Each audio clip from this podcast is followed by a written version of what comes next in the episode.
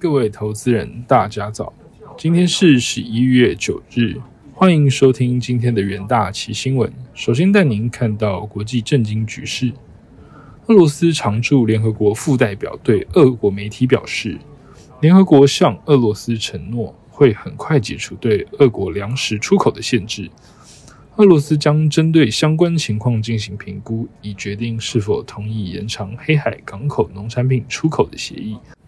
根据报道，联合国已向俄罗斯承诺，根据黑海港口农产品出口协议，对俄罗斯粮食出口限制将被取消，并且很快会有结果，并补充，联合国应在十一月十八日之前履行承诺。这个日期是当前协议合乎逻辑的最后期限。俄罗斯、土耳其、乌克兰以及联合国于七月签署了从乌克兰黑海指定港口出口粮食的多边协议，粮食协定。于十一月十九日到期。联合国秘书长古特雷斯呼吁参与方采取措施以续签协议。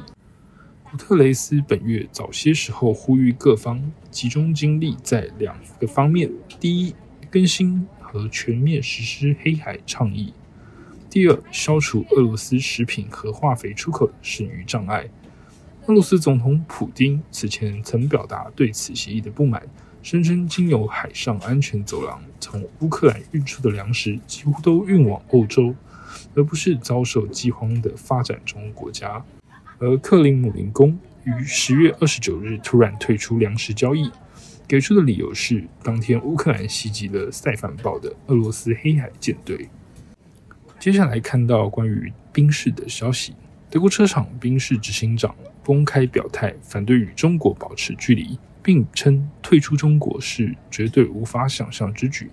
此评论是因数日前德国总理欧拉夫率领商业领袖代表团造访中国，并敦促德国企业实现多元化，以免中德两国关系恶化。而宾士的执行长在出席德国柏林商学院活动上表示。他深信全球化的好处，并认为欧拉夫在中国领导人习近平连任之后，成为第一位访中的西方国家领导人，此举相当正确。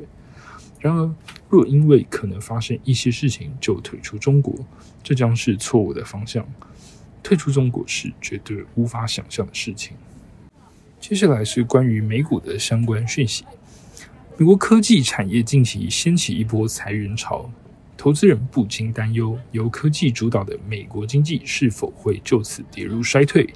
但美国第三季国内生产毛额报告显示，包含软硬体在内的科技支出却持续的走高。各种原因还是在需求是持续在成长的。亚马逊、微软先前公布财报，两者均因云端业务成长不如市场预期，导致股价重挫。那家公司近期还宣布冻结招聘以及裁员，包含云端运算在内，这类业务多半依赖企业的技术以及创新的需求。专家认为，美国 Q 三科技投资有增无减，潜在的原因还是因为技术的需求持续成长。企业认为科技将持续改变业务本质，带动工作形态的转变，因此高层无意削减科技支出。美银经济学家表示，从好的方面来看，GDP 报告凸显出相当强劲的技术需求。投资支出的不足，主要是因为住宅投资急剧下滑所致。令人意外的是，设备的支出是强于预期。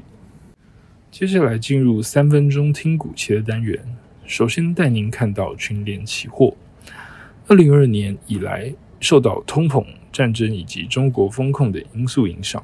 终端应用需求疲弱，拖累 NND Flash 报价持续承压。但在包含美光、SK 海力士分别下修资本支出、开虾减产三成，以及三星机动性调整产能配置等动作，市场供需渴望恢复正常，价格有机会落底。今年全年积极转型利基型市场，受到景气波动的影响，一较过往减缓。随着 NND Flash 市况回稳。公司营运有望迅速提升。十一月八日，全年期货上涨三点二一 percent，期价带量上涨站稳季线。接下来看到信华期货，近期如 AMD、亚马逊、微软等各大云端服务供应商与 CPU 厂皆于法说会上对伺服器产业释出乐观的展望。加上 AMD 与 Intel 将接连推出新平台与晶片，渴望带动伺服器供应链拉货的动能，有利公司营收表现。市场预估，二零二三年全球资料中心市场规模持续成长，使 BMC 晶片需求畅旺，渴望提供公司营收更强劲的动能。七月八日，信华期货下跌六点一 percent，期价涨多回档修正。在强势股期方面，可以留意新兴期货。由于经济前景不佳，PC 以及智慧手机需求放缓，冲击 ABF 与 BT 载板需求。但是外资投行高盛在近期指出，尽管短期需求的疲弱，但 ABF 在几年内仍会有良好的展望。整体 ABF 载板市场供需缺口将从今年的五 percent 扩大到二零五的十三 percent。电子产业库存过高的现象在下半年出现明显的缓解，等待供应链重启拉货之后，公司营运状况渴望止稳回升。十月八日，新兴期货上涨四点三 percent，期价延续震荡走高的格局。那最后弱势股期部分可以留意瑞昱期货，瑞昱持续受到这个 PC 市场库存调整的影响，加上网通客户拉货力道转趋保守，拖累公司十月营收仅达八十点八九亿元，月减十五点六 percent，年减十点一九 percent，创近一年半以来的新低。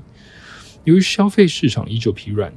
瑞昱第三季库存天数不减反增，且预估库存调整期间将延长至二零二三年的第二季，公司营收恐怕将持续表表现低迷。十一月八日，瑞玉期货下跌二点三七 percent，期价维持在区间震荡的走势。以上就是今天的重点新闻，明天同一时间请持续锁定远大奇新闻，谢谢收听，我们明天再会。